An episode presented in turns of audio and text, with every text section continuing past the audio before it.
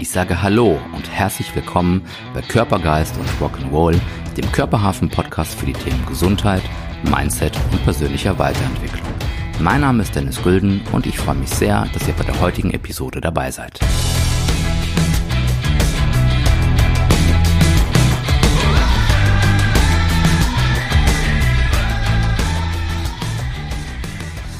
So, ihr Lieben, weiter geht's mit dem Podcast von Körpergeist und Rock'n'Roll.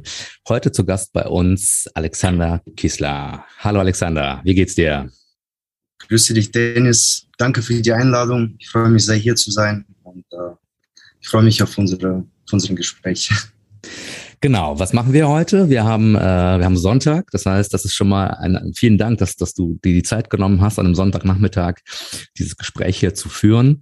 Und ähm, diejenigen, die den Podcast schon gehört haben, wir starten immer so ein bisschen mit äh, bisschen Hintergrundwissen zu dem zu dem Partner, äh, zu dem Interviewgast und das bis heute du. Ähm, wie war so dein Werdegang? Wie, wie bist du so zu dem Menschen geworden, der du der du heute bist? Um mal mit einer leichten Frage einzusteigen. Okay, ich versuche das möglichst kurz zu halten, sonst äh, müssen wir lange über meine Biografie reden. Ähm, ja, ich habe äh, meine Verbindung zum Sport äh, ist in meiner Kindheit angefangen. Ich habe seit meinem achten Lebensjahr mit Kampfsport angefangen. Seitdem habe ich äh, diverse Kampfsportarten ausprobiert. Ähm, ich war nach meinem äh, nach meinem Schulabschluss bin ich äh, zur Bundeswehr gegangen, damals mit 18 und äh, war zwei Jahre bei der Bundeswehr, bei den Fallschirmjäger. Und während meiner Zeit bei der Bundeswehr musste ich mir halt Gedanken machen, okay, was möchte ich in meinem Leben weitermachen? Und äh, da kam ich dazu, okay, äh, ich habe mir selber die Fragen gestellt, was macht dir Spaß und was könntest du dein Leben lang machen? Ne? Weil äh, ich meine, unseren Job müssen wir das Leben lang ausführen und das muss schon für einen, also für mich persönlich ist das wichtig, dass mich das erfüllt und dass ich auch glücklich dabei bin und äh, auch Sinnhaftigkeit habe in dem, was ich tue. Und äh, da habe ich meine Frage mir selber beantwortet und äh, habe mich dann entschieden, äh, in Sport zu gehen. Bin, äh, habe dann mit der Ausbildung angefangen nach der Bundeswehr als Sport- und Fitnesskaufmann. Und nach der Ausbildung bin ich dann in die Fitnessbranche gelandet, wo ich dann zum Person Trainer geworden bin. Und das bin ich jetzt seit zehn Jahren. Und sehr erfolgreich. Wie man hört. Wie man hört. doch, doch. Okay. Und ähm, Fitnessbranche ist ja, ist ja ne, sehr, sehr weit gefasst und ähm, du bist da als, als Personal Trainer unterwegs, du behandelst, ähm, betreust ähm, Privatkunden, ich sag mal, die, äh, den, den Kunden um die Ecke, du arbeitest aber auch viel mit Profisportlern. Ähm, was, was, was, was, was ist der Reiz, ähm, quasi mit diesen Menschen zu arbeiten, mit den Sportlern zu arbeiten? Was ist das, was du, ähm, was du vermitteln möchtest? Was ist dein, dein Weg? Genau, also die Hauptmotivation hinter meinem Job ist ja in erster Linie, den Menschen zu helfen. Und äh, ähm, in erster Linie ist es egal, ob jemand äh, Profisportler ist oder ein normaler Mensch, der einen normalen Job ausübt. Äh, in erster Linie sind wir alle Menschen und äh, es geht in erster Linie darum, den Menschen zu helfen und nicht mhm. den Profisportler oder den Prominenten. Ne? Also sind für mich in erster Linie alle Menschen. Auch manchmal machen Freunde von mir so ein bisschen Witze und die sagen, ja, du arbeitest nur mit den Leuten, die blauen Haken haben auf Instagram. Mhm. Ich sage, wie gesagt, das spielt für mich persönlich keine Rolle. Ich bin da auch nicht irgendwie Fame geil. Also in erster Linie sind das alles für mich äh, Menschen, die ihre Probleme oder Ziele haben. Und meine Hauptaufgabe und meine Hauptmotivation ist, diesen Menschen zu helfen und die auch zum Ziel zu bringen, zum Erfolg. Das hört sich gut an. Das heißt, es macht auch, wie du schon sagst, für dich keinen Unterschied, wer es ist, sondern es geht darum, den Menschen zu betrachten, den Menschen zu helfen, aus seiner aktuellen Situation das Beste rauszuholen und das auf dem Level, was er einfach gerade hat und nicht darum zu sagen, okay, ich arbeite jetzt nur mit High-End Hochleistungssportlern, sondern äh, du bist für, für alle da sozusagen, für alle, die mit dir arbeiten wollen und ähm, versuchst da das Beste rauszuholen. Genau, so sieht, so sieht das Ganze aus. Ähm, wo ich auch mir denke, äh, wenn wir unseren Job und äh, unseren ja, Identität würde ich nicht sagen, aber die äußeren Sachen, die uns als Person definiert, was bleibt dann übrig? Sind mhm. dann am Ende alle Menschen, weißt du? Ja. Und äh, da sollten wir auch zum Kern gehen ne, und versuchen, den äh, Menschen zu helfen. Und nicht nur die. Ich denke, generell ist es in unserer Gesellschaft auch so, dass wir zu viel Wert auf diese äußere Schale von den Menschen geben. Ja, und äh, das muss ich auch sagen, das spürt man sehr auch in Düsseldorf. Ja, also, äh, ja. Dass Leute versuchen viel darauf Wert zu legen oder achten viel drauf, ah, okay, mit wem arbeitet er, so, wer ist er. Ne? Also mhm. Äh, da finde ich, wir müssen uns als Gesellschaft generell ein bisschen mehr grounden und äh, uns nicht nur über äußere Faktoren irgendwie als Person definieren, sondern wir sind äh, viel mehr. Es ist vielleicht auch, auch umgekehrt, dass es jetzt ähm, Menschen gibt, mit denen du arbeitest, die dich auch, die sich auch darüber vielleicht zum Teil definieren, dass sie mit dir arbeiten, dass sie einen Personal Trainer haben und dass du auch Teil sozusagen dieser, dieser äußeren Welt bist für, für, für manche Kunden vielleicht? Ähm, also, ich würde das anders ausdrücken. Die Leute, mit denen ich zusammenarbeite, äh, ich bin definitiv für die mehr als ein Coach, weil äh, ich habe sehr tiefen Vertrauensbasis mit meinen Kunden. Äh, auch das Wort Kunden mag ich nicht, mhm. muss ich sagen. Also mit meinen mit Menschen oder mit meinen Athleten. Äh, also wir haben einen sehr tiefen Vertrauensbasis und die vertrauen mir in sehr vielen Hinsichten nicht nur jetzt auf Training bezogen, also auch auf ganz normalen menschlichen Ebenen. Ja. Und äh, ja, deswegen, also da ist jetzt nicht so, dass die sagen, ja, ich trainiere mit dem, weil der so ist, ne, mhm. sondern da ist viel mehr dahinter. Ne? Und ähm, diese, diese Denkweise, dieses Mindset, was du jetzt gerade so ähm, dargelegt hast, ähm, wie du, wie du mit den, mit den Menschen arbeitest, war das von Anfang an für dich wichtig oder war das, war das ein Weg? Hat sich das entwickelt für dich oder war das für dich relativ schnell klar, dass es nur so geht oder dass es für dich nur so geht? Ähm, ne, das war eine Entwicklung über zehn Jahre. Also mein Mindset hat sich in vielen Hinsichten geändert. Äh, da ich schon am Anfang erzählt habe, ich war ja bei der Bundeswehr und das hat auch äh, am Anfang einen riesen Einfluss gehabt auf meine Art und Weise, wie ich die Leute coache. Ne? Ich war mehr so ein bisschen dominanter, ne? so mhm.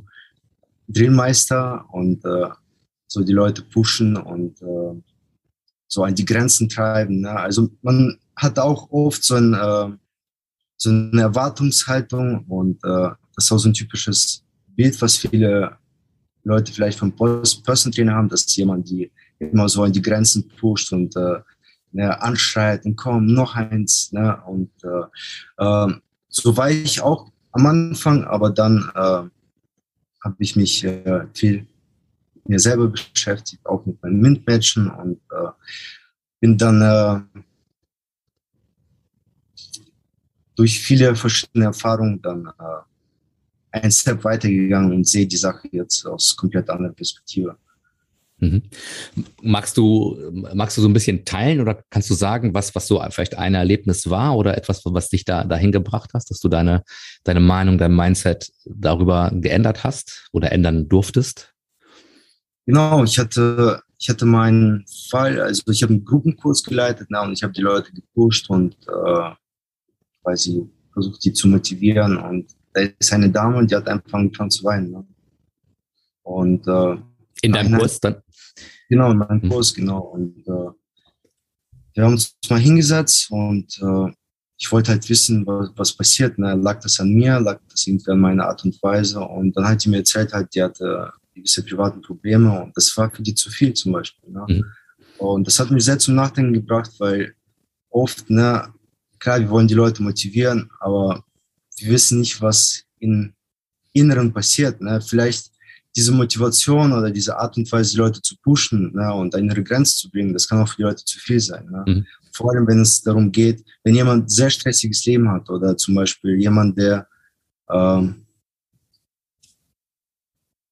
bestimmte Lebensereignisse im Leben in der Vergangenheit jetzt hatte, die einen jetzt irgendwie festhalten oder irgendwie emotional unterdrücken. dann kommt noch ein Trainer, der einen noch anschreit und nochmal emotional sagen wir so, auseinander nimmt, mhm. ja, das kann natürlich auch nach hinten losgehen. Und das hat mich äh, auf jeden Fall zum Nachdenken gebracht und äh, äh,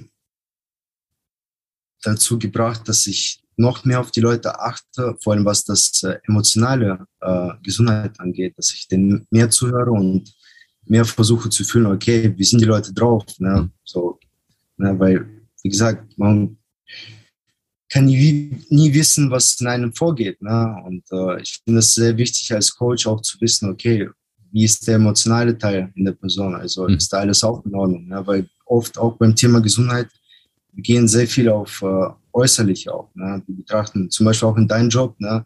spielt das auch eine große Rolle, äh, Psychosomatik. Ne? Also ich denke, du legst auch, legst auch viel Wert darauf. Äh, weil, wie gesagt, sehr oft im Coaching die Leute achten nur, ah, okay, wie bewegen sich die Muskeln, ne? wie mhm. viel Liegestütze schafft die Person ne? und halt, wir sehen halt nur die so muskulären Sachen ne? und mhm. nicht das Hin und das ist auch, also mentale Komponente, psychische Komponenten sind extrem wichtig im Coaching, also für mich persönlich. Das ist auch ganz interessant, dass du dann von dir als, als, als Coach sprichst. Ne? Ich meine, Coach ist ja in den letzten Jahren auch sehr, ne, jeder ist irgendwie Coach für, für irgendwas. Ähm, sehr inflationär verwendet, ähm, wobei man, denke ich, das schon auch, bei dir auf jeden Fall so stehen lassen kann und auch sollte, weil du einfach die anderen Aspekte mit reinnimmst, ne? dass du nicht nur sagst, okay, äh, ich möchte jetzt ne, mit der Person trainieren, damit sie gut aussieht, damit es fünf Klimmzüge mehr gibt, sondern wie du gerade gesagt hast, auch mit der Dame, äh, die da diesen Zusammenbruch hatte, dass gerade das Kognitive, das Emotionale, die Psyche eine große Rolle spielt, ne, sowohl im Training als auch bei uns in der Praxis, in, in der Behandlung, jetzt auch in der Physio oder in der Osteopathie, dass es äh, ja, dass es viele Komponenten immer gibt und dass wir das Gesamtpaket des Menschen, ne, unseres, unseres äh, Kunden, Klienten, des Menschen einfach betrachten müssen. Das ist auf jeden Fall ähm, ein, ein, großer, äh, ein großer Schlüssel, um den Menschen zu helfen. Genau. Ähm, da habe ich auch eine Frage für dich. Äh, kannst du vielleicht aus deiner persönlichen Erfahrung, Praxis äh, ein bestimmtes Beispiel nennen, wo du auch gemerkt hast, äh, das Hauptproblem war nicht äh, muskulär, sondern wirklich, dass das von der Psyche kam? Und äh, vielleicht so ein, so ein, so ein Beispiel. Mhm. Also das haben wir ganz, ganz häufig in der Praxis, ne, dass die, warum kommen die, die, die, die Menschen zum Physio oder zum Osteopathen? Das ist manchmal noch, noch mal ein bisschen unterschiedlich. Ne? Die klassische Physiotherapie, da denken viele immer, es geht nur so um das Muskel- und Skelettsystem und, und irgendwo ein Schmerz ähm, wobei das heutzutage ja auch schon viel, viel weiter gefasst ist in der Physio, in der manuellen Therapie, in der Osteopathie sowieso nochmal. Und ähm, wir haben häufig oder ich habe häufig Patienten, wo wir körperliche Dysfunktionen, Probleme finden, muskuläre Dysbalancen, vielleicht kein guter Trainingszustand. Wenn wir aber dann in unser Befund weitergehen, haben wir oder kommen wir häufig auch zu dem Thema ähm, Stress, mentale äh, ähm, Einstellungen, negative Glaubenssätze, Sachen aus der Kindheit. Und da muss man auch ganz ehrlich sagen, dass man sowohl als, als Physio, als Osteopath, als Trainer ähm, dann unterstützend arbeiten kann. Aber wenn man dann diese, diese Grundproblematik nicht auflöst, dann wird vielleicht auch dieses Problem, warum der, der Patient gerade da ist, äh, warum der Patient bei mir auf der Liege liegt, ähm, wird das vielleicht nicht verschwinden, sondern können wir begleitend arbeiten. Wir können ihn unterstützen, vielleicht auch dahingehend unterstützen, dass er sich anderweitige Hilfe sucht oder vielleicht können wir ähm, das Ganze positiv unterstützen. Aber es ist sehr, sehr häufig, dass es nicht nur ein körperliches Problem ist, ein Gelenk, was nicht frei bewegt, eine muskuläre Versperrung, ein Organproblem, ein Stress mit dem Kiefer, also die ganzen Klassiker so, sondern aus der Praxis, sondern dass wir immer gucken müssen, okay, was steht dahinter? Ja, wie ist die Situation zu Hause? Wie ist die Situation auf dem Arbeitsplatz? Gibt es emotionale Stressmuster aktuell oder Sachen aus der Vergangenheit? Die muss man immer mit einbeziehen oder sollte man immer mit einbeziehen, auch ähm, in der in der Behandlung. Ähm, das ist enorm wichtig. Und ich habe jetzt ne, gar kein so kon konkretes Beispiel, aber das haben wir nahezu jeden Tag in der Praxis. Oh. Das ja, ist interessant. Ne? Also das, das spiegelt auch wieder, äh, was in unserer Gesellschaft auch vorgeht. Ne? Also, dass wir auch nicht nur körperlich und gesund sind, sondern dass wir auch äh, mental, seelisch da auch äh, riesen Problem haben. Ich habe äh, letztens eine Statistik gesehen, da war, glaube ich, jeder Vierte in Deutschland leidet an äh, Angststörung oder hat schon mal Panikattacken gehabt. Ne? Und ich finde das sehr erschreckend, ne? Äh, dass jeder vierte Mensch hat schon mit irgendwelchen mentalen Problemen heutzutage zu kämpfen. Und äh, äh, deswegen denke ich, das sollte in der Zukunft auf jeden Fall auch im Bereich Person Training äh, mehr Platz einnehmen, dass die Trainer auch lernen, okay, wie gehe ich damit um? Ne? Wie kann ich die Person in der Hinsicht äh, stärken? Natürlich ist das nicht äh, die Kernkompetenz von einem Trainer, sollte es auch nicht sein, aber mit der Thematik sollte man sich trotzdem auseinandersetzen. Mentale Gesundheit ne, ist enorm wichtig. Ähm, ich denke schon, du hast gerade gesagt, es ist nicht die Kernkompetenz, das ist vielleicht richtig, ne? Aber so genauso wie wir als, als Therapeuten seid ihr ja auch sehr nah dran an den Menschen, an euren Kunden, an euren Klienten. Du hast gerade gesagt, du hast eine sehr tiefe, ein sehr tiefes Vertrauen äh, zu deinen, zu deinen äh, Trainierenden, zu denen, ne, mit denen du arbeitest, sie dann auch zu dir, deine Athleten oder alle, die, die mit dir arbeiten. Und ich glaube, diese Basis ist schon mal vielleicht viel, viel mehr an in Anführungszeichen Therapie äh, als nur ein, ein Verhältnis von, von äh, Coach zu Trainierenden ne, oder zu Klienten, sondern wenn es sehr viel tiefer geht, ähm, werden wahrscheinlich auch die, die körperlichen Ergebnisse besser sein, wenn du sie auf der, ich nenne es jetzt mal mentalen Ebene unterstützt, wie auch immer. Ne? Wir reden jetzt nicht über Psychotherapie oder was auch immer. Das ist ganz klar weder deine noch meine, meine Aufgabe, ne? meine, unsere Kernkompetenz, aber dass man trotzdem auch auf diese Art und Weise unterstützt und dieses, dieses Angebot einfach abrundet und dass man das auf jeden Fall nicht vergisst in der täglichen Arbeit. Genau. Ja, mentale Gesundheit. Wichtiges Thema, Leute. Wenn ihr zuhört, na, achtet auf euch selber, auch äh, beschäftigt vor allem euch mit euch selber. Hört auf eure Seele. Ja, das ist, ja.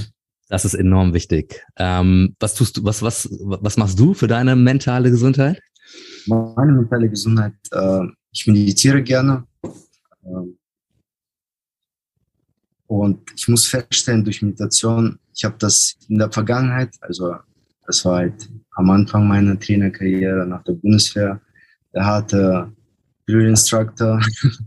Hast du weniger meditiert? äh, da habe ich gar nicht meditiert und äh, ich fand so Meditation, ich habe das nicht so, ich konnte das nicht ernst nehmen, weil ich fand sag mal so, was sowas angeht, noch nicht reif genug. Ähm, aber ich weiß nicht, kennst du den Huberman Lab? Äh, ist ein Podcast von einem Neurowissenschaftler von mhm. Stanford, Stanford University. Äh, und äh, das Thema hat mich auch gereizt, Neurowissenschaften. Ne? Und ich habe mal gesehen, was Meditation im Gehirn macht mhm. und welchen Einfluss das auf äh, Amygdala hat. Ne? Ja.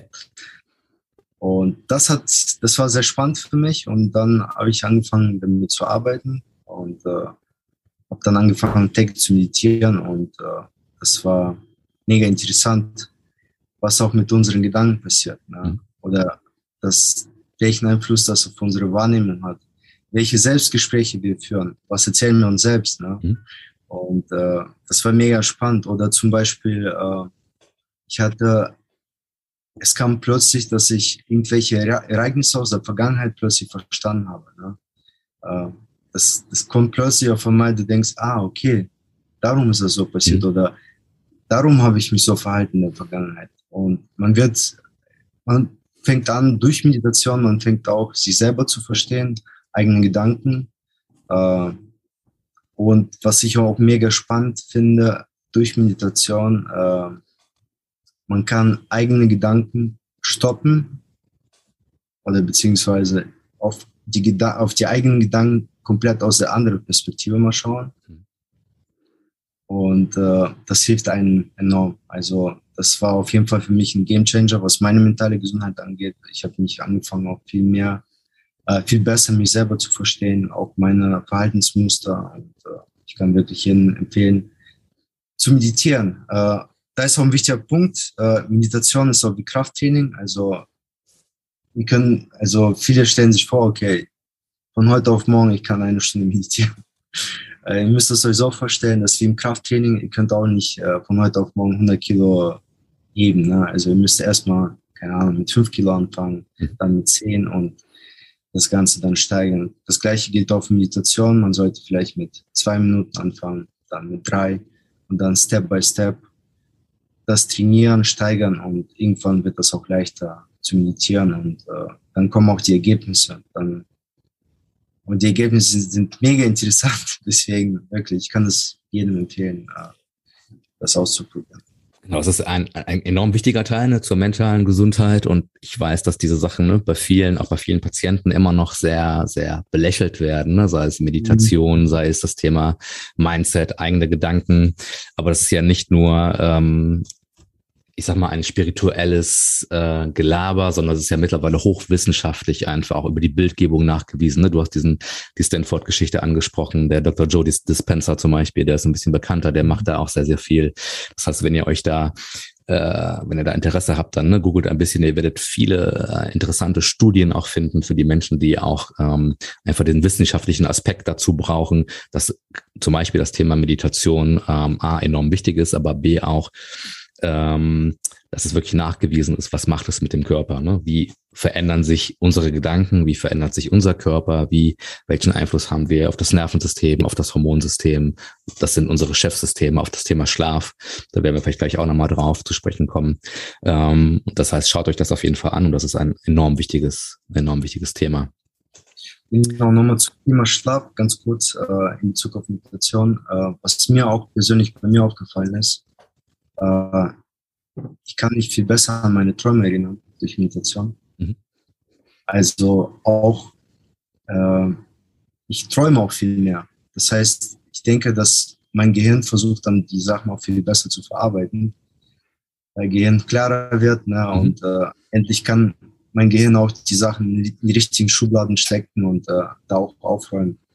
Ähm, das, war auch, das war auch für mich äh, ein sehr interessanter Punkt, dass ich mich plötzlich morgens sehr gut genau an meine Träume erinnern konnte. Und mhm. oft ist es so, ne, die, die, Träume sind sehr verschwommen, so man kann sich schlecht an die Träume erinnern. Das war auf jeden Fall auch eine äh, mega interessante Erfahrung diesbezüglich. Das können sehr viele nicht, ne? Wenn ihr jetzt als, als Zuhörer selber mal so in euch reinhört und jetzt mal euch überlegt, was habt ihr letzte Nacht oder die, die letzte Zeit geträumt, da werden viele wahrscheinlich nicht wissen, was sie geträumt haben. Und das ist ganz interessant, dass du das jetzt so ein, äh, einwirfst in das Gespräch. Ich hatte vor einigen Wochen eine, eine Patientin, die ich schon sehr lange kenne, die ich ja lange auch schon begleiten darf. Und ähm, sie hat angefangen zu meditieren, äh, nicht auf meinen Tipp hin, sondern sie hat auch mit einem anderen Coach gearbeitet und hat genau das erzählt. Wir haben so ein bisschen darüber gesprochen, was ist die letzte Zeit passiert. Und sie hat genau das erwähnt, dass sie ähm, seit einiger Zeit, seit sie begonnen hat zu meditieren, ein bisschen mehr zu, zur Ruhe gekommen ist, dass sie über ihre ähm, über ihre Träume nachdenken kann, beziehungsweise dass sie sagen kann, okay, was, was habe ich überhaupt geträumt? Das ist ganz interessant, dass du das jetzt gerade auch selber so eingeworfen hast.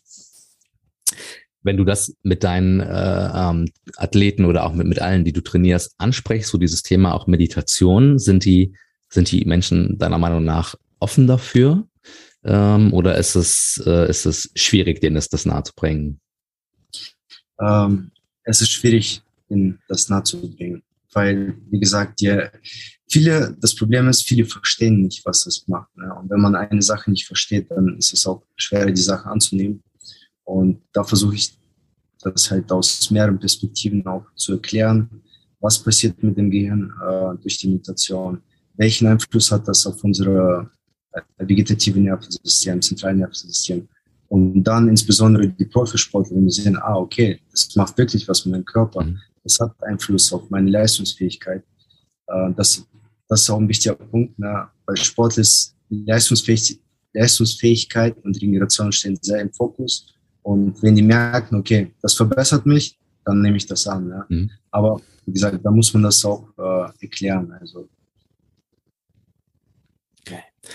Ähm, so von, von, von deinem Werdegang, wie, wie hat sich das dann, dann weiterentwickelt? Also du bist, ne, du warst bei der Bundeswehr, dann gab es so ein paar Ereignisse, die deine Einstellung haben äh, ja, ändern lassen. Ähm, wie war so dann, dann dein weiterer Weg? Äh, wie bist du da gelandet, wo du heute bist? Ja, äh, ich habe äh, angefangen, wie äh, die meisten Trainer, ich habe äh, angefangen auf der Fläche zu arbeiten, in mehreren Fitnessstudios, äh, Kurse gegeben. Äh, ein paar Kurse gebe ich immer noch, mache sehr gerne. Ähm,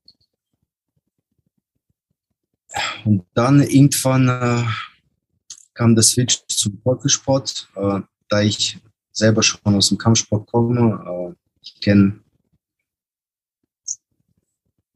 fast jeden zweiten Kämpfer hier in Düsseldorf, also was die Profikämpfe betrifft, weil wir haben irgendwo alle zusammen angefangen und äh, zum Teil sind da auch schon viele Freunde von mir und äh, äh irgendwie, ich hatte diesen Bedürfnis, einen Freund von mir, einen Kämpfer zu, zu helfen und er war schon äh, sehr bekannter Profikämpfer in Deutschland und er hat meine Hilfe angenommen und so sind wir gestartet. Das Ding war aber, äh, äh, ich hatte ja schon die ganzen Kenntnisse aus meiner Ausbildung, äh, wusste, wie man die Leute trainiert in Bezug jetzt auf Kraftaufbau oder Körperfett verlieren. Aber speziell Kampfsport spezifisch, da hat mir auf jeden Fall die Erfahrung gefällt. Ne? Und äh, ich musste mir Gedanken machen, okay, wo hole ich mir das Wissen jetzt her? Dann habe ich mir angeschaut, äh, wer sind die führenden Trainer in Strange Conditioning in den äh, USA.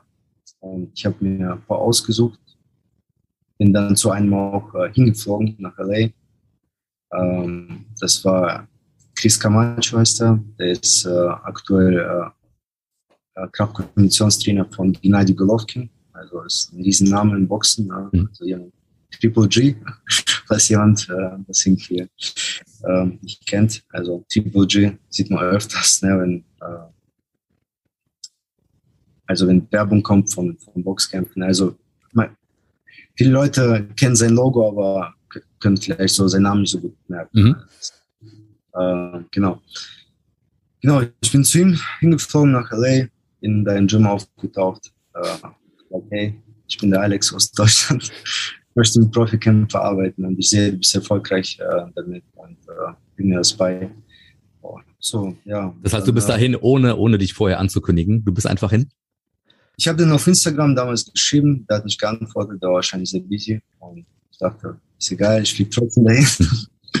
ja, dann bin ich einfach ins Gym gekommen und dann gesagt, ja, ich komme aus Deutschland, ich äh, folge deiner Arbeit und äh, ich möchte was dazu lernen. Und äh, der war auch sehr hilfsbereit, äh, hilfsbereit und äh, hat mir da gezeigt, wie der mit seinen Profikämpfern arbeitet, worauf er achtet, was sind seine Assessments, äh, wie plant er die Vorbereitung denn. Da konnte ich echt äh, sehr viel Wissen mitnehmen.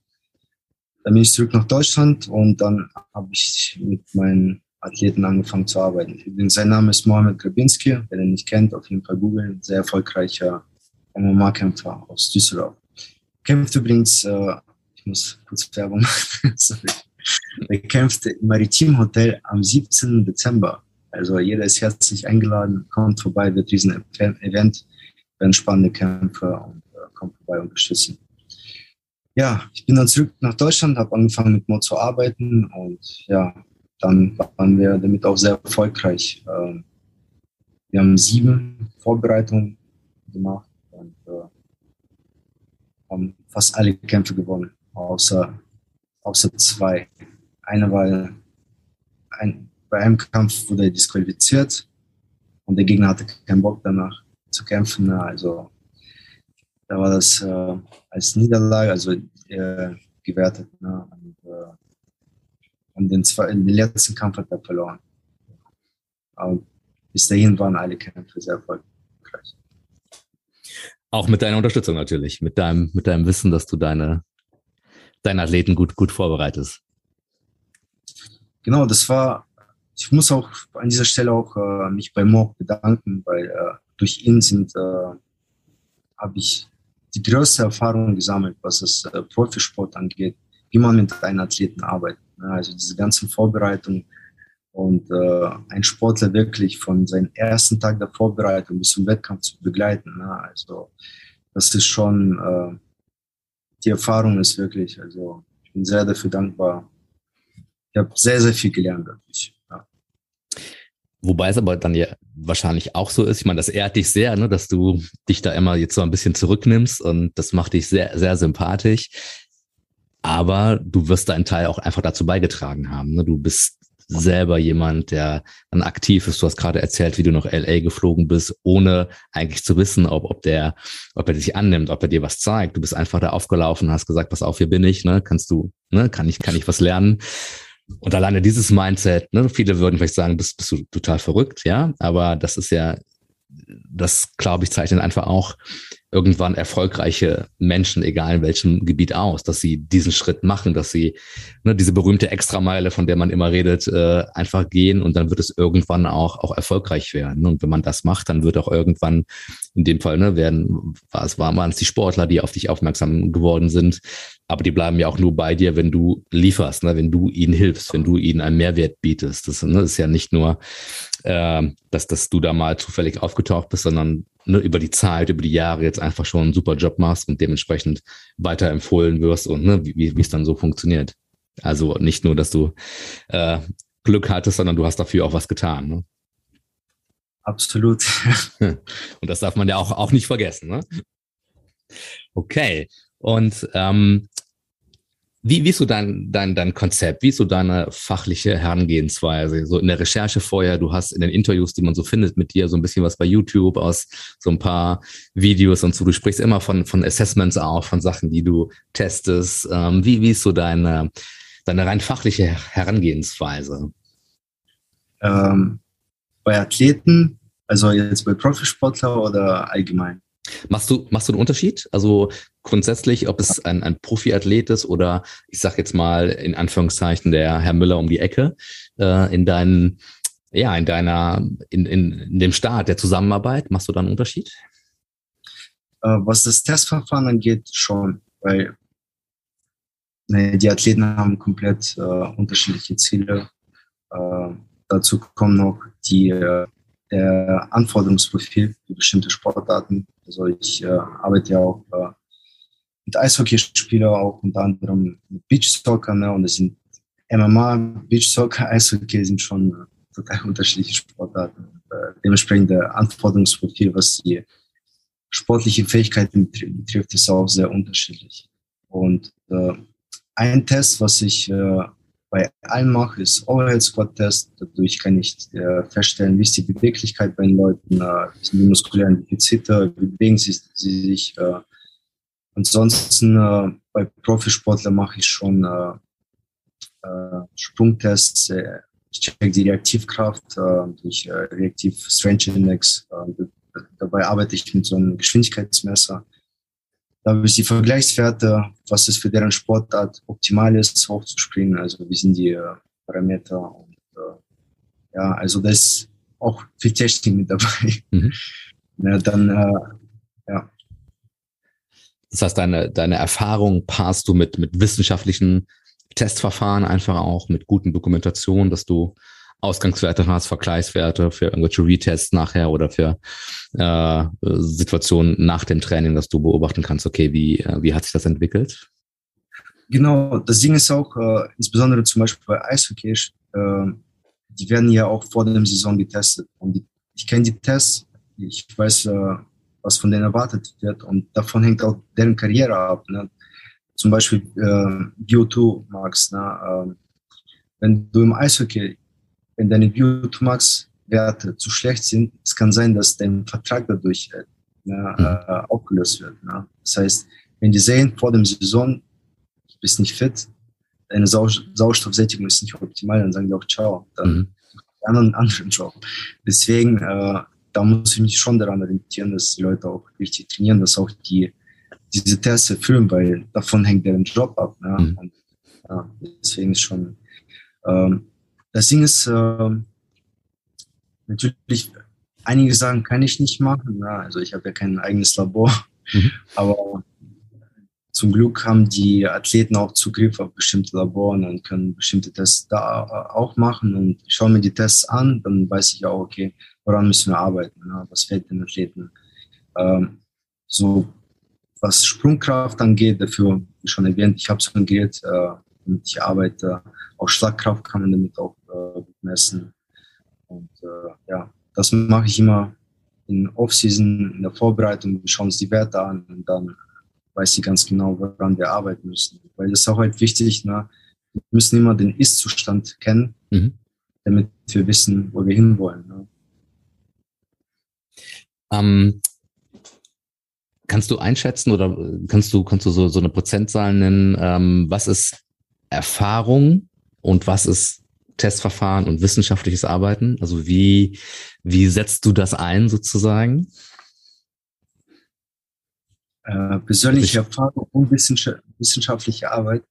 Ähm, kannst du die Frage nochmal ein bisschen genauer definieren? Mhm, also wie, wie, wie viel ähm, ziehst du aus, wie viel Informationen ziehst du aus deiner Erfahrung und wie viel ziehst du aus den Auswertungen der aktuell wissenschaftlichen Tests, die du machst? Also wie, wie bringst du das zusammen? Wie bringst du diese beiden Schablonen so übereinander? Und ähm, wenn es, wenn es vielleicht mal ein Fragezeichen gibt, ist dann eher so Erfahrung und Bauchgefühl das, wonach du gehst? Oder ist es vielleicht doch eher der, ja, der wissenschaftliche, der evidence-based Part, der, ähm, der dich äh, nach vorne arbeiten lässt mit den Athleten?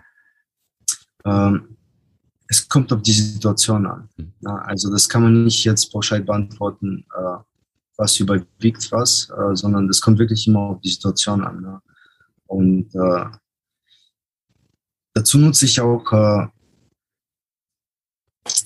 ähm, ja, ich würde jetzt nicht sagen, es sind Testverfahren, aber Fragen, äh, die ich meinen Athleten stelle, äh, sehr oft, äh, also eigentlich bei jeder Einheit, die sagen mir folgende Parameter. Und zwar, wie gut die geschlafen haben, wie viele Stunden, wie die sich körperlich und mental fühlen. Die bewerten das von 1 bis 10.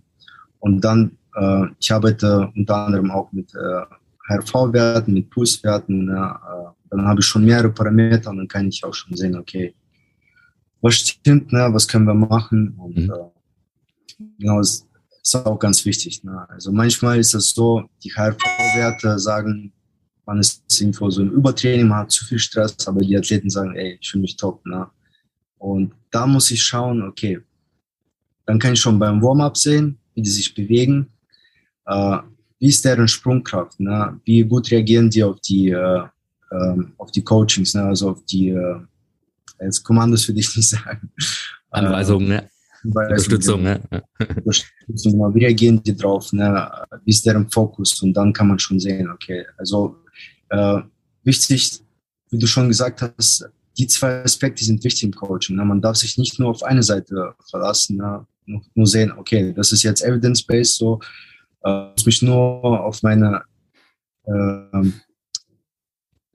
auf meine Devices orientieren, ne, was mein Handy mir sagt oder mhm. irgendwelche Tools, die ich nutze, sondern wirklich auch sehen und gucken, sehen, wie bewegen sich die Athleten, wie fühlen die sich, wie ist die Kommunikation gerade zwischen uns, was versucht er durch seine Körperhaltung äh, mir auch äh, zu vermitteln. Ne? Mhm. Also da kann man echt vieles erkennen. Also allein schon von der Verhaltensweise, ne? wie die Athleten sich bewegen, wie die reden am Training. Ne? Also ähm, da kann man schon viele sehen. Und daraus muss man, aus beiden Seiten muss man dann die, äh, die Entscheidung treffen, wie gehe ich jetzt vor.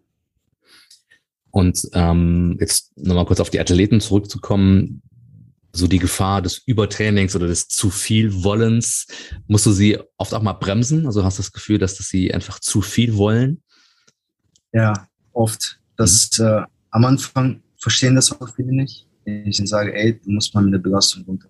Mhm dann die sagen, nee, ich fühle mich gut, ich muss, aber ich sehe das zum Beispiel an deren Sprungkraft. Ne? Also auf einmal springen die schlechter. Ne? Also die Kraft, vor allem bei Maximalkraft sieht man das auch direkt. Ne? Also mhm. wir haben die weniger Maximalkraft und dann äh, machen sie schon Gedanken und dann hören die auch auf mich. Mhm. Ne? Also ich meine, äh, egal wie viel man von eigener Meinung überzeugt sein kann, wenn man im Training sieht, die Ergebnisse, ne? also jetzt von, von den Athleten, wenn die Athleten selber sehen, deren Ergebnisse und sehen, ah, okay, der hat doch schon recht, so. Ich sehe mhm. das in Maximalkraft. Plötzlich schaffe ich weniger Klimmzüge als vor einer Woche, dann setzen die Regenerationsmaßnahmen dann auch um.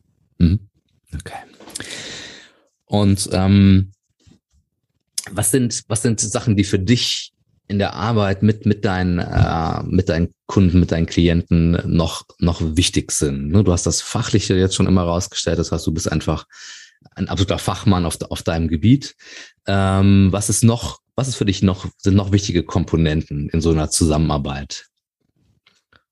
Ja, äh, natürlich die mentalen Aspekte, ne, worüber, auch, äh, worüber wir auch am Anfang gesprochen haben, sind auch für mich sehr, sehr wichtig, ne, dass die Leute auch, insbesondere im Profisport, dass die äh, nicht an sich zweifeln, ne, dass die klein im Kopf sind, dass die wissen, was sie wollen, wo die hinwollen. Ne, äh, weil viele sehen halt bei Profisportler, ja, die mal, die gehen kämpfen, die sehen halt nur dieses ein Bild so, ne, von, von einem Event, wenn die ihre Topleistung abrufen, aber die sehen halt nicht, was im Hintergrund passiert. Ne? Und viele Athleten, allein mit wie viel Druck die umgehen müssen, das äh, können sich viele Leute nicht vorstellen. Ne? Also was für einen mentalen Druck die Athleten auf täglicher Basis äh, äh, mit die umgehen müssen, das ist schon äh, krass. Also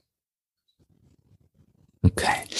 Und ähm, für dich jetzt nochmal die Frage auch hier, wie viel ist so ähm, vielleicht auf Profi- oder auf, auf, auf Athletenebene mentale Einstellung? Wie viel Prozent nachher ist das, um nochmal besser zu werden als, als die anderen?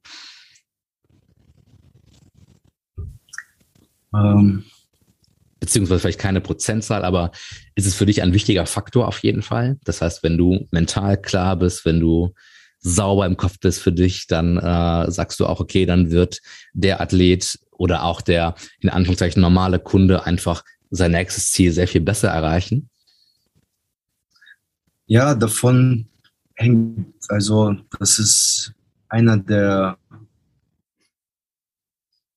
Bausteine im Fundament. Ne? Also wenn dieser Baustein fällt im Fundament, dann wird das ganze Haus äh, zusammenbrechen. Ne? Mhm. Also das ist schon extrem wichtig. Also mentale Aspekte auch bei normalen Kunden. Ne? Also wenn da mental, wenn die mental nicht dafür ready sind, so, dann werden die auch deren Ziele auch nicht erreichen. Ne? Also man sieht das ja, du siehst es ja auch täglich. Ne? Auch wenn du Leuten sagst, ey, du musst dich um dich kümmern, und wenn, das man, wenn man das nicht umsetzt, weil mhm. mentale Stärke fehlt oder ähm, das generell das Bewusstsein dafür, ne, dann werden die Leute nie ans Ziel kommen, ne, mhm. weil alles beginnt ja in unserem Kopf. Ja, Start und Ende auf jeden Fall.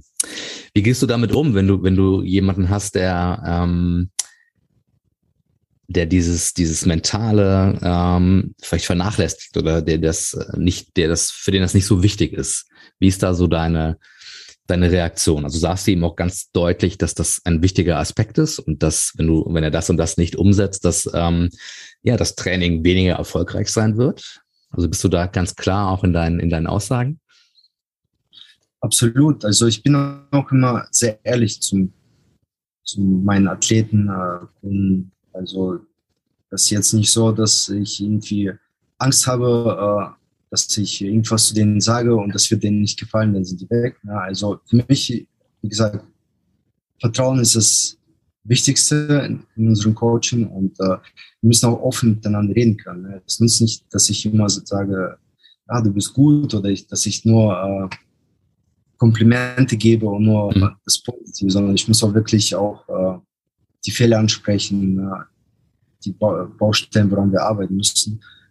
Ähm, das ist wichtig. Ne? Also das schätzen, glaube ich, auch die Kunden, wenn man wirklich auch ehrlich zu denen ist. Ne? Äh, kann ich auch wirklich jeden, auch, jeden Coach auch empfehlen, wirklich auch ehrlich zu reden. Ne? Nicht nur immer so positiven Seiten ansprechen, sondern wirklich sagen, ey, da ist ein Problem, du musst daran arbeiten. Ne? Oder das lief nicht gut. Ne?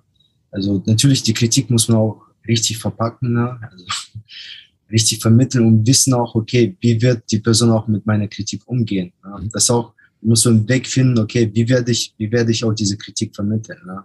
Nicht zu jemandem sagen, ey, du bist scheiße. so, man muss schon das äh, vernünftig erklären, begründen, ne? sodass die Person das auch aufnimmt, aber auch dann später umsetzen kann. Ne? Du bist scheiße, weil, genau.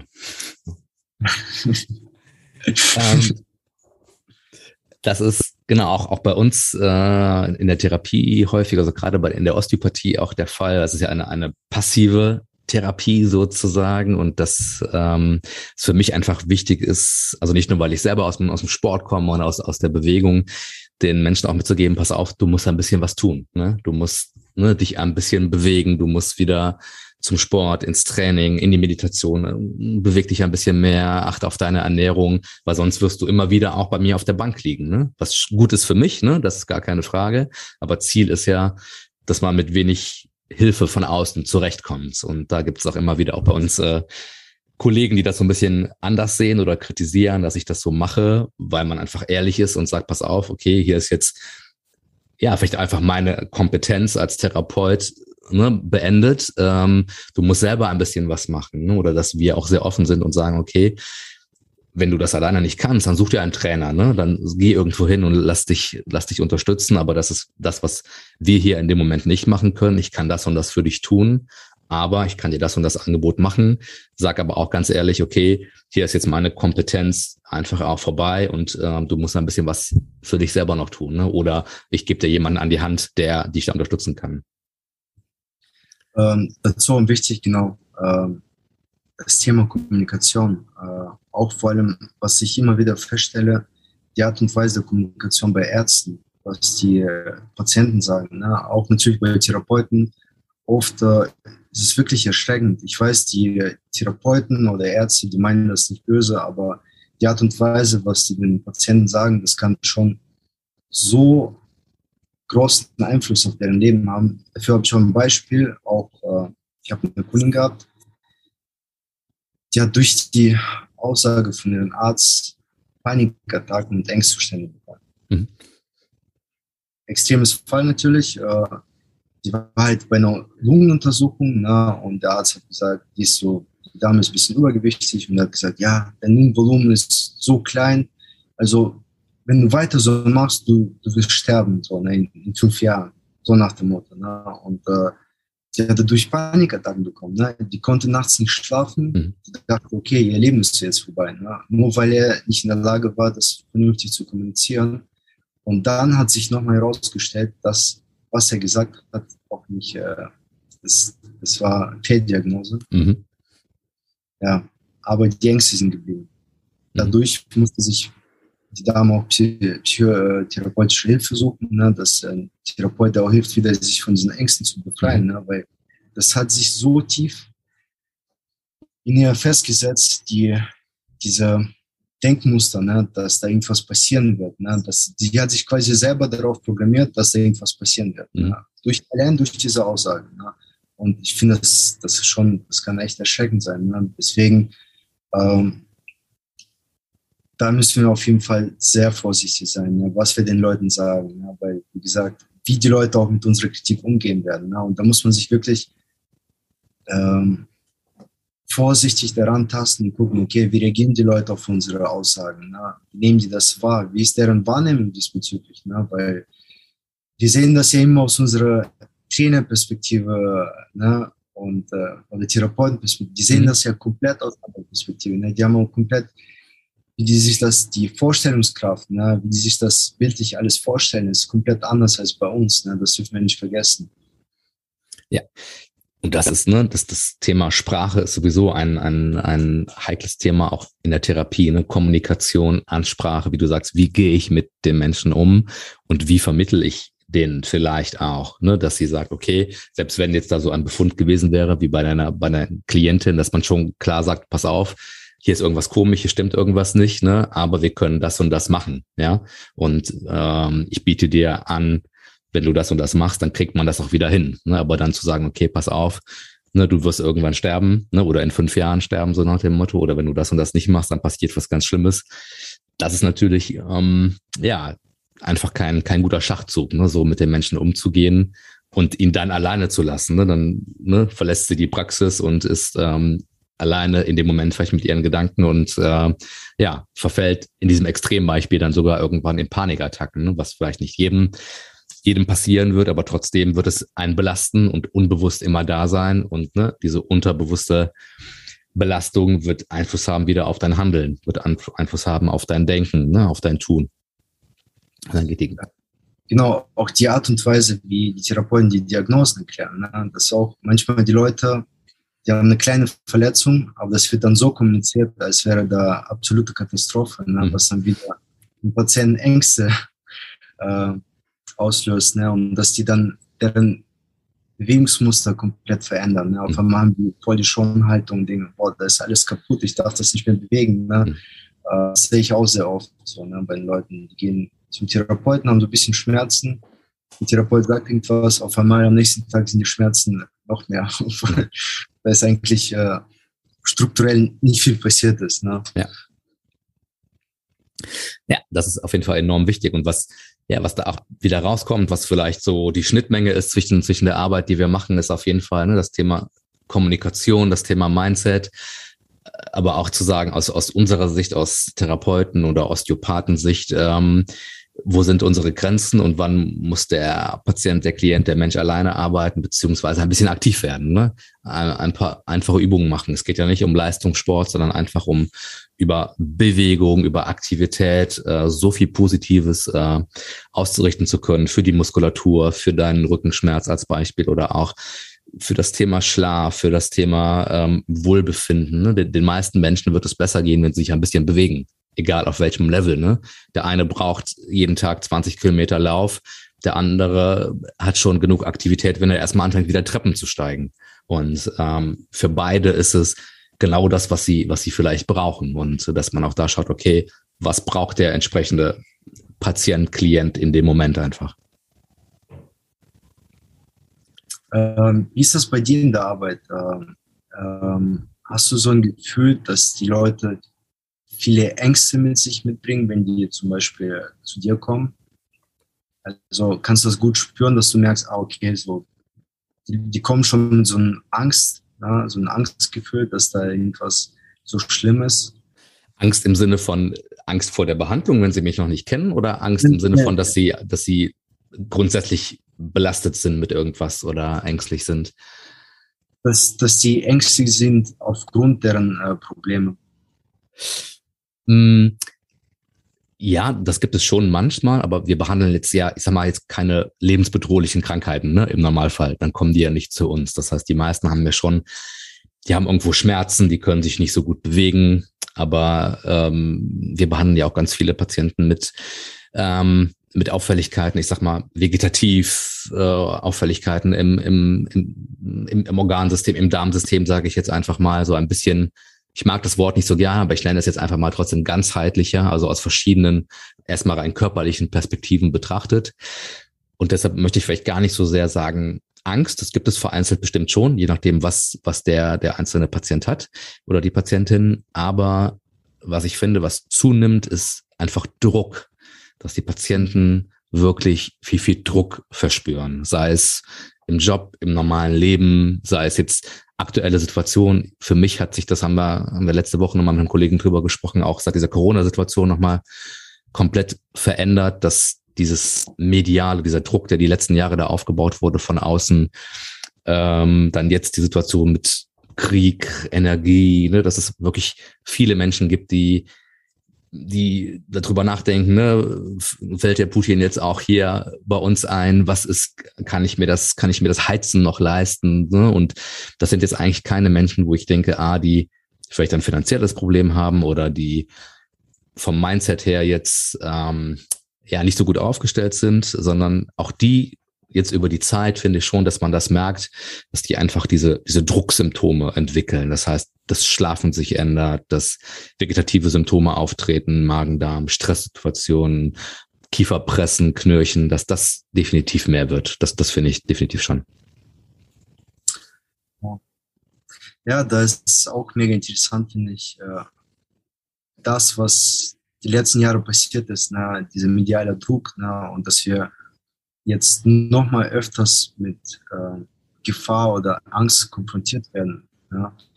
Äh, das hat ja einen Einfluss auf unsere Amygdala. Ne? Äh, und Amygdala ist ein Areal im Gehirn, wo Ängste produziert quasi werden oder sensibilisiert. Ne? Und äh, da kann ich auch wieder sagen, Leute, wenn ihr merkt, euer Gehirn beschäftigt, beschäftigt sich zu viel mit den ganzen negativen Sachen, mit Ängsten, ne, äh, mit Wut, dann müsst ihr auf jeden Fall äh, das Thema Meditation für euch entdecken und mhm. äh, da versuchen daran zu arbeiten, weil es ist ja auch nachgewiesen, äh, dass durch Meditation sogar die Amygdala schrumpft. Ne? Das sich verändert in der Größe, genau, ja. Deswegen, ja. Und das ist, das ist Hochwissenschaft, ne? Das ist nachgewiesen. Ähm, und was ist eine Meditation im Endeffekt? Es ist eine mit sich selber wieder in Kontakt kommen mit ein, ein Ändern der Atmung, ein Einflussnahme auf das, auf das Nervensystem, dass das Gesamtsystem ein bisschen resettet wird, ne? ein, ein, ja, ein, ein Reset quasi unseres, unseres Körpers, ja, für äh, ja, ein, ein täglicher Reset sozusagen, damit wir wieder gut durch den Tag kommen, ähm, wenn jemand offen ist dafür. Und ähm, ne, wichtig ist dann aber auch, deinen Sportlern oder unseren Patienten und Klienten auch zu sagen, okay, öffnet mal ein bisschen ne, eure Gedanken, geht mal ein bisschen outside the box ähm, und macht's. Ne, liegt immer wieder als Beispiel jetzt hier auf der Bank, wir können das und das behandeln, aber wenn du das und das eben nicht änderst, dann wird es wiederkommen. Ne? Frage ist natürlich auch, kann derjenige, die Person das alles alleine sofort ändern? Das geht natürlich auch nicht. Ne? Gewisse externe Faktoren sind einfach da, die kann man nicht ändern und dann ist halt Ziel sowohl der Behandlung, ähm, es gibt einen, einen alten Osteopathen, der Dr. William Becker, der hat mal gesagt, dass äh, das, was wir machen in der Osteopathie, ist, dass wir ein Umfeld für Veränderung herstellen. Und das finde ich ganz, ganz schön, nicht nur körperlich, sondern dann vielleicht auch auf seelischer oder mentaler Ebene die Patienten, äh, Klienten zu unterstützen und dieses Umfeld, die Tür zu öffnen, äh, durch die sie dann vielleicht selber hindurchgehen müssen, aber man können, kann sie begleiten. Und deshalb ist auch das Thema der Osteopathie für mich nicht nur körperliche Arbeit, sondern Arbeit am Mindset, Arbeit an den verschiedenen äh, körperlichen Strukturen, aber auch die, die Patienten zu begleiten, ne, in, zum Training zu gehen, vielleicht über ihre Ernährung nachzudenken, über ihre mentale Gesundheit nachzudenken. Genau. Hast du schon mal einen Fall gehabt, wo du durch äh, verschiedene Mobilisationstechniken oder äh, wo du gemerkt hast, dass du durch äh, deine Behandlung in den Patienten ähm, die Emotionen befreit hast. Dass die plötzlich angefangen nach der Behandlung ihre Emotionen loszulassen, indem die angefangen plötzlich zu lachen oder zu weinen. Weil äh, das passiert auch manchmal. Ne? Das passiert wahrscheinlich, also das, das habe ich ja.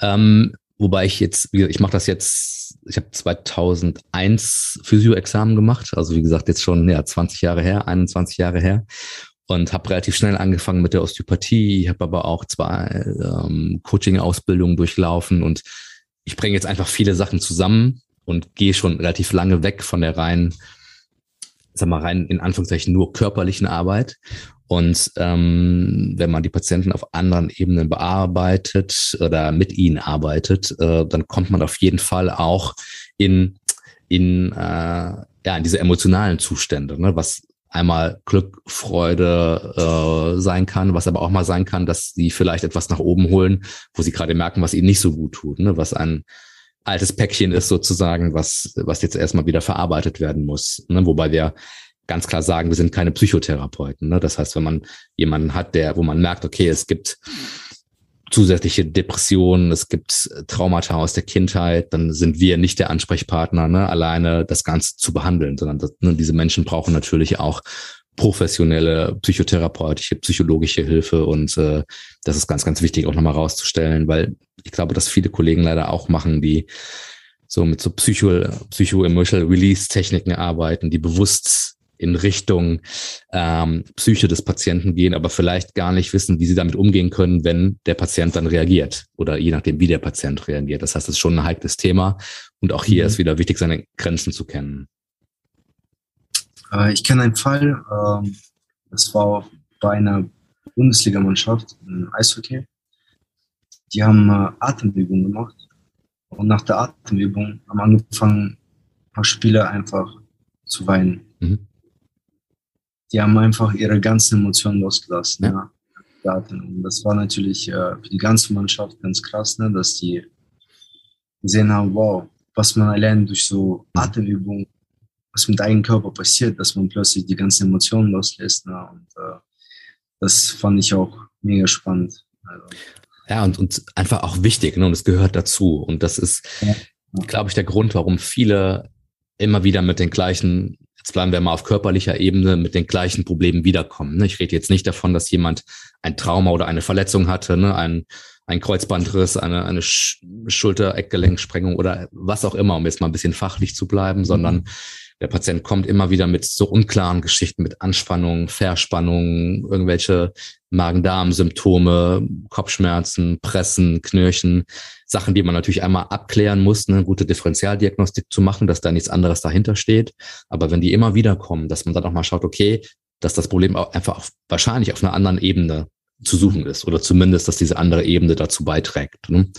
Ähm, das ist ja enorm wichtig und da ist Atmung, wie du Meditation, eine so einfache Sache. Ne? Das kannst du jeden Tag machen. Ne? Atmen musst du sowieso und äh, dann kannst du es auch auch einbauen ne? in, in deinen Alltag und machst egal nach welchem Konzept, da ist es ja auch, ne, jetzt Wim Hof, ne, jetzt macht wieder jeder Wim Hof, was ja auch gut ist, aber es gibt ja so viele verschiedene Therapieansätze in der Osteopathie, viele Trainingsansätze und das eine ist ja nicht unbedingt besser oder schlechter als das andere, sondern dass man sich das raussucht, was für einen selber gerade passt. Und dass wir nicht anfangen untereinander dann auch, ne, was oft äh, häufig auch der Fall ist, zumindest bei den Osteopathen, dass die Kollegen schlecht untereinander reden, ne, die einzelnen Osteopathen vielleicht in einer Stadt, dass die sich nicht grün sind, dass man sagt, der macht irgendwas oder der macht irgendwas nicht so gut. Ähm, das finde ich einfach sehr, sehr schade, dass man auch da einfach wieder offener ist und, und menschlicher miteinander umgeht. Ähm, ne, alle, wir haben alle genug zu tun und niemand nimmt dem anderen irgendwas weg, sondern dass wir besser werden, wenn wir sowohl offener sind anderen Kollegen gegenüber im Fachgebiet, aber auch, dass wir jetzt sagen können, ne, pass auf, okay, hier ist jetzt meine Expertise zu Ende, aber ich kann dir zum Beispiel den Alex Kissler als äh, super Trainer empfehlen, der kann dir da weiterhelfen, weil das kann ich gerade nicht. Oder geh da und dahin. Und das ist enorm wichtig. Und ich habe das von Anfang an eigentlich gemacht, gar nicht so sehr bewusst, ähm, sondern ich glaube, bin einfach vom, vom Typ her so, und ich glaube, dass diese Ehrlichkeit sich über die Zeit auszahlt. Ne, wir haben viele Patienten, die kommen jetzt schon, wir haben zwei, drei Patienten in der Praxis jetzt, äh, in meiner Praxis, die habe ich schon behandelt, als ich meine, meine erste Stelle hatte als eingestellter Physiotherapeut. Das ist 20 Jahre her. Und die kommen immer noch. Oder äh, wir behandeln ja auch viele Kinder oder viele Familien. Dann jetzt kommen die mit dem zweiten, mit dem dritten Kind wieder zu uns. Oder dann kommt die Oma oder der Nachbar. Das ist einfach das ist auf Vertrauensbasis. Nur das, das fachliche Ergebnis muss natürlich auch irgendwie mal passen. Das ist natürlich auch ganz gut. Aber dass sie trotzdem auch Vertrauen haben, äh, dass das fachlich passt. Aber dass wir auch sagen, okay, hier ist jetzt die Grenze, hier kann ich nicht weitermachen. Oder aber auch, ähm, das ist ja auch immer so ein finanzieller Aspekt und dass man, dass wir aber auch sagen, okay, pass auf, du brauchst jetzt erstmal keine Therapie mehr. Mach mal eine Pause, guck mal, wie die, sich das entwickelt, geh mal ins Training, mach deine Übungen, melde dich gerne natürlich immer, wenn du Fragen hast oder komm auch gerne wieder, aber wir können auch jetzt erstmal eine Pause machen, weil du brauchst es erstmal nicht. Und das ist auch was, was ich glaube, was, was, äh, was gut ankommt bei den Menschen. Ähm, ja. Und das ist auch vielleicht auch so ein Punkt, äh, was du gerade auch gesagt hast. Äh, oft, äh, auch wenn die schon ihre Ziele ähm, erreicht haben oder erfolgreiche Therapieergebnisse, die äh, wollen dann irgendwann nicht diese Bindung ver verlieren, weil das Vertrauen so tief ist. Ne? Und die fühlen sich dann natürlich zu uns auch, äh, zum Trainer, zum Therapeuten so ein bisschen ähm, ja, zurückgezogen. Ne? Das ist zum Beispiel auch so ein Punkt, wo ich denke, okay, so, ne, dann müssen wir halt so vorsichtig sein ne, und sagen den Leuten, okay, ne, also wir haben zwar eine zwischenmenschliche Beziehung, die halt auf diese Zusammenarbeit beruht, ne, aber die Leute wollen manchmal auch mehr haben, ne, glaube ich. Ne. Also ich weiß nicht, äh, wie gehst du damit um? Also wenn du merkst, okay, die Leute wollen quasi noch mehr von meinem Leben haben. Ne? Äh, ist dir wahrscheinlich auch schon sehr oft passiert, ne? weil wir helfen den Leuten ne? und die Leute fühlen sich auch dadurch gut. Ne? Und automatisch, wenn wir gutes Umfeld, was uns pusht und äh, was uns an Ziele bringt, natürlich wollen wir auch dieses Umfeld in unserem Leben behalten. Ne? Natürlich, wir können ja nicht die ganze Zeit auch so ein Teil von deren Leben sein. Ne? Mhm. Das ist auch wieder so ein Punkt, ne? denke ich, äh, das ist für Therapeuten und Trainer auch manchmal schwer, so diesen Cut zu, zu machen ne? und sagen, ey, so, das ist meine Arbeit. Ne? Ja, auf, auf jeden Fall. Ich habe Natürlich gibt es, wenn man das lange macht, dass sich teilweise auch, was du eben auch angesprochen hast, dass sich teilweise auch Freundschaften daraus entwickeln. Auf jeden Fall, dass man dann aber ganz klar sagen muss, das eine ist jetzt fachliche, berufliche, therapeutische Ebene. Das andere ist eine, eine, eine Freundschaft zum Beispiel oder ein, äh, man sieht sich mal oder man, man geht mal zusammen was trinken oder man trifft sich mit den Familien oder was auch immer. Aber ich denke, man muss auch ganz klar Grenzen ziehen, natürlich mhm. irgendwann mal, ne? wenn das zu, zu nah wird, äh, therapeutisch sowieso, ne? dass man klar gewisse Sachen nicht zulässt. Wir sind ja auch, ich sag mal, körperlich sehr nah. Ne? Das ist ja auch nochmal mhm. was anderes vielleicht als, als bei, bei, beim, beim, beim Training.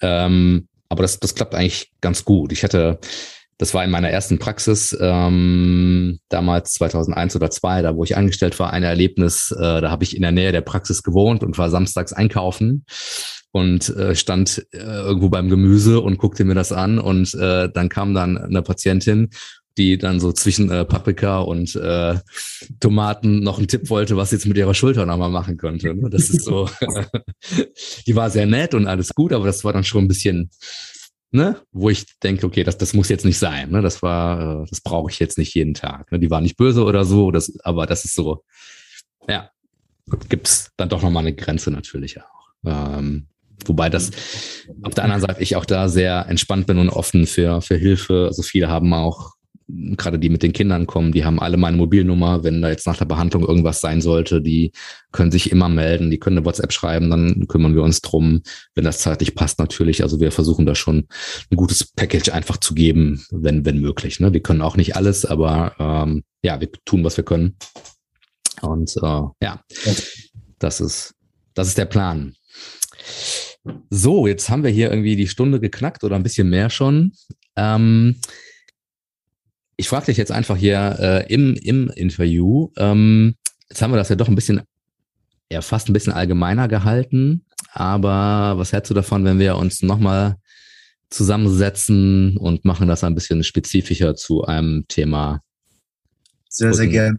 Von sehr, mir sehr aus gern. Rücken oder irgendwas, was, was, was so einen Mehrwert bietet für die, für die Zuhörer. Hast du da, hast du da Lust zu? Ich bin am Start. ja? Ja, absolut. Gut, das heißt, ihr lieben Zuhörer, ihr werdet uns nochmal zusammen hören zu, zu verschiedenen Themen. Wenn ihr dazu äh, eine Idee habt, könnt ihr äh, ja äh, den Körperhafen oder den Alex bestimmt auch gerne, gerne anschreiben. Ansonsten werden wir euch das dann natürlich präsentieren.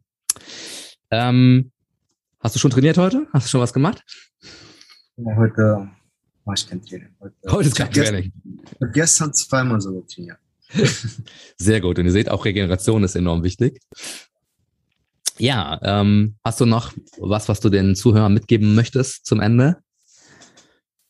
Ja, ich möchte mich äh, in erster Linie bei den Zuhörern äh, bedanken und ich hoffe, es waren für die Zuhörer spannende Themen.